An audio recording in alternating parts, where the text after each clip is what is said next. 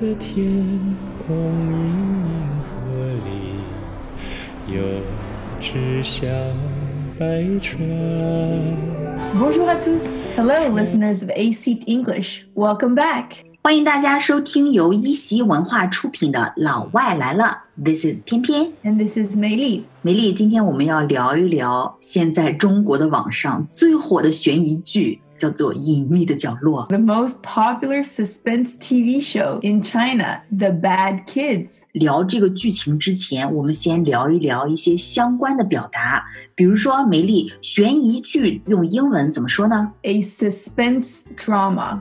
嗯，suspense drama 也可以说是 suspense TV show。Yeah, so some popular ones would be uh, the American classic show Silent Lamb. Silent Lamb 就沉默的羔羊是 American classic 美国经典，对吧？ Yeah. 哎，法国有没有啊？ Yeah, we have a few actually. So um, we have Les Miserables that just came out in 2019. 嗯，就是法国的悲惨世界，但是这个并不是那个 classic 悲惨世界，right？它是一个 came out in 2019，二零一九年新出的。Yeah. 法国还有一部就是叫做《登堂入室》，它是 came out in 2012，在英文里面叫做 In the House。你知道这个吗，梅莉？Yeah，in French it would be Dans la maison。So these are all suspense movies。这些呢都是 suspense movies，悬疑电影 suspense movies。哎，悬疑剧最怕的是什么呀？最怕的是剧透。Yeah，spoilers。Spoil 就是指把什么东西给毁了。对吗？那么加上一个 er，就是把这个剧给毁了。spoilers，不要剧透啊，这个怎么说呢？ No spoilers. 啊，no spoilers。还有 Yeah 我最讨厌剧透了 I really hate spoilers. 啊，I really hate spoilers。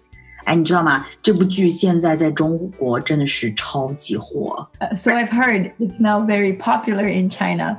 嗯，而且呢，你知道吗？有些台词真的是已经火遍网络了。Oh, really? They're, they've gone viral in China? Yeah, they've gone viral in China，在中国真的是火遍了。你知道吗？前两天有一个特别有意思的一个场景，我老公的朋友来来访嘛，然后呢，I was kidding with my husband that 我还有机会吗？Which is the crucial line from this TV show. But what's funny is that my husband's friend turned back and asked 一起去爬山吗？Which is also a crucial line from this TV show. 原来大家都看了这部《隐秘的角落》，特别搞笑，we laughed so hard. Yeah, that makes sense. I mean, there's those shows when everyone watch them, it's just so fun to talk about it. So yeah, it seems that like this show really has gone viral in China. 嗯哼，This show has really gone viral in China，真的是火遍了哈。 So what is this show about, Pian Pian? 这个故事的开头特别的惊悚， Okay, it's very scary. 嗯，有一个数学老师，然后呢，他跟他的 岳父岳母就 parents in law，然后呢一起去爬山。到山顶的时候呢，他突然之间就把两位老人给推下山去了。Wow. Okay, so he went mountain climbing and then pushed his in-laws down the mountain. Exactly。然后呢，这一幕呢被三名小朋友无意当中视频拍摄了下来。你们把眼睛闭上。Okay, and it was accidentally filmed by three children. That's quite scary. 嗯哼，accidentally film 就是无意当中给拍了下来了，对吧？这个场景。然后呢，你知道吗？就恰好哈，三个小孩当中的一个小女孩叫普普，她的弟弟呢得了白血病。三、二、一， So the younger girl, Poo-Poo's brother, had leukemia. 嗯，leukemia，leukemia 就是白血病。然后呢，这三个小孩就决定把这个视频卖给这个数学老师张东升，然后拿钱就给弟弟普普的弟弟去治病嘛。 Oh, that's really smart. So they decided to sell the video to him and use the money to treat her younger brother. 嗯，to treat her younger brother，去给他治病，to treat。它的特别之处在于，这个电视剧有一个 happy ending， 就是童话当中经常听到的那个短语是什么来 And they lived happily ever after. ？Exactly， Right? yeah, okay, so that's interesting. This show actually has a double ending. So I'm guessing there's a fairy tale ending and probably a real ending. It's true。所以呢，我们看到的是一个 happy ending，就是 everybody lived happily ever after。 从此过上了幸福快乐的生活。但是其实呢，这部剧最吸引人的地方就是它有一个 double ending，就是一个 fairy tale ending 童话结局，还有一个 the truth。Mm, okay. 那么这个细节里面哈，就是一直在暗示观众真实的故事是怎么样的。就是这个朝阳呢，这个小孩朝阳杀死了自己的 step sister，然后呢，利用张东升呢又害死了他的其他两个小伙伴，并用一本半真半假的日记将自己给洗脱干净了。 Oh, okay. So they're actually hinting the audience from the start of what the true story actually is. 对，就是这个 details 这个细节呢，一直在 hinting the audience。hinting 就是指给一些暗示，对吧？ Yeah, and so it's actually pretty cool that in the end he uses a half true and half false diary to make himself clear.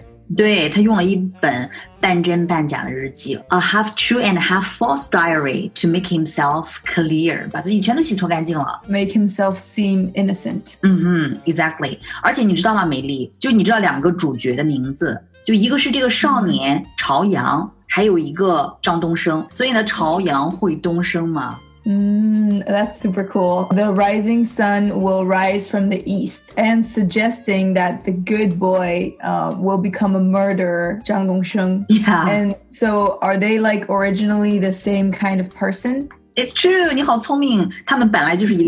Wow. okay, that's really thoughtful for sure.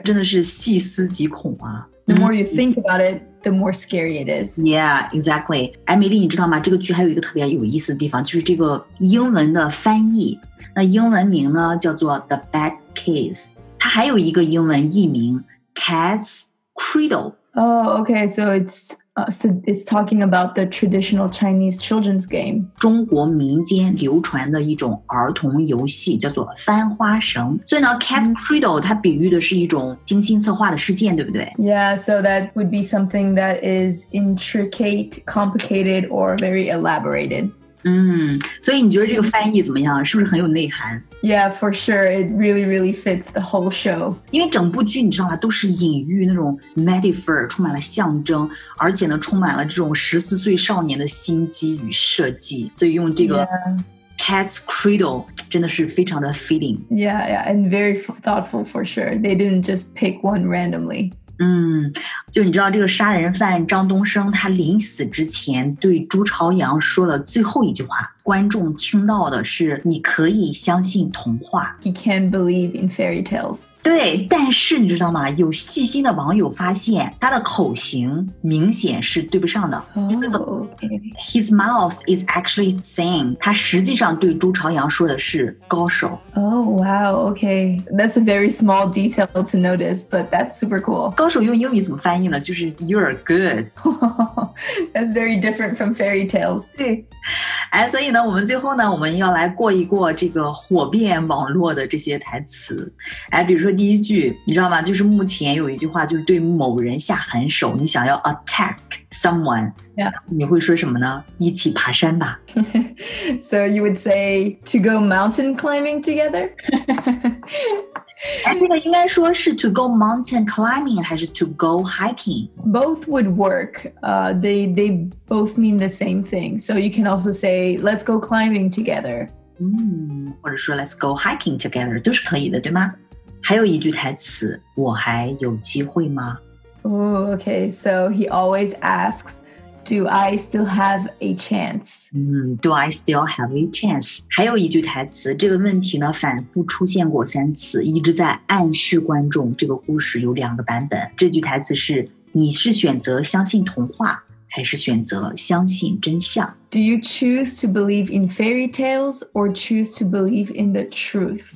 So this is obviously, like you said, suggesting the audience that there are two versions of the ending. 嗯，还有一句哈，就是这个小小女孩普普有一句灵魂拷问，就是你读书就是为了杀人吗？ Are you studying to kill? That's very, very smart to ask. 对，Are you studying to kill？张东升当时就被问的哑口无言了。 yeah, obviously, you tell an adult that, obviously, he would be speechless.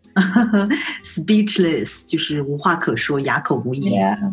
还有一句，最后一句，我觉得是特别能够引起大家反思的，就是朱朝阳去问他的爸爸：“你不是让我从小做一个诚实的孩子吗 Don't you want me to be an honest child from an early age? 嗯，from an early age 就是从小，对吧？然后 want me to be an honest kid。 你知道哈，美丽，就是小孩儿会分对还是错，但是大人的眼中，有的时候真的是只有利还有弊。 Yeah, I think that's really right. It's children, they see right and wrong, but adults, we tend to only see advantages and the disadvantages. 嗯，朱朝阳变成这个样子，父母也是有原因的哈。比如说他父亲出轨，并且在利益面前教这个朱朝阳撒谎。 Yeah, so like you're saying, his father was cheating, 嗯， and but then he was also teaching Zhu Zhaoyang to lie for his own benefit. 哎，真的是。嗯所以我觉得，如果朱朝阳一直都诚实的话，家里面这一切的悲剧也不会发生了，对吧？ Yeah. 嗯，总之呢，这部剧真的是非常值得追哈。Yeah, you seem to really highly recommend it. Yeah, it's true。同时呢，这部剧也的确是揭露了很多一些社会的热点问题。嗯，所以呢，听众朋友们当中，如果有做爸爸妈妈的，嗯，真的，我们希望你们记住，身教永远重于言教。so action speaks louder than words, and that's for sure. 嗯，与其多关注孩子的成绩，不如多进行品格的引导。身心健康了，一切都会有的，对吧？Yeah, health is really the most important thing. 嗯，而且呢，如果咱们听众里面有做后妈的哈，有做 stepmother 的，嗯、也是希望大家记住，爱不会越分越少的。 Yeah, love cannot be separated into less. 嗯，与其让小孩儿少一个爸爸，不如让他多一个妈妈。这样的话，你也会多一个孩子呀。 Yeah, I think you're really right for that one. 嗯，如果你是一个小孩儿，希望你能记住苏格拉底说过一句话：永远按照你所知道的最善的方式去生活。 Yeah, this is really simple to remember, but it's also very, very important. It's to always live the best way you know. Exactly, so true. 好的，那我们今天呢就聊到这里，可以留言告诉我们你有没有追这部剧呢？ And I'm gonna go and watch this show now. This is making me wonder what it's really all about. 安利成功。 Yeah, exactly. Anyways, thank you guys for listening oh, and hope to see you soon. Ce matin t'arrives 23 fois. Tu as l'enfance au bout des doigts. Mon voyou, ma voyelle. Mon canot, ma cannelle.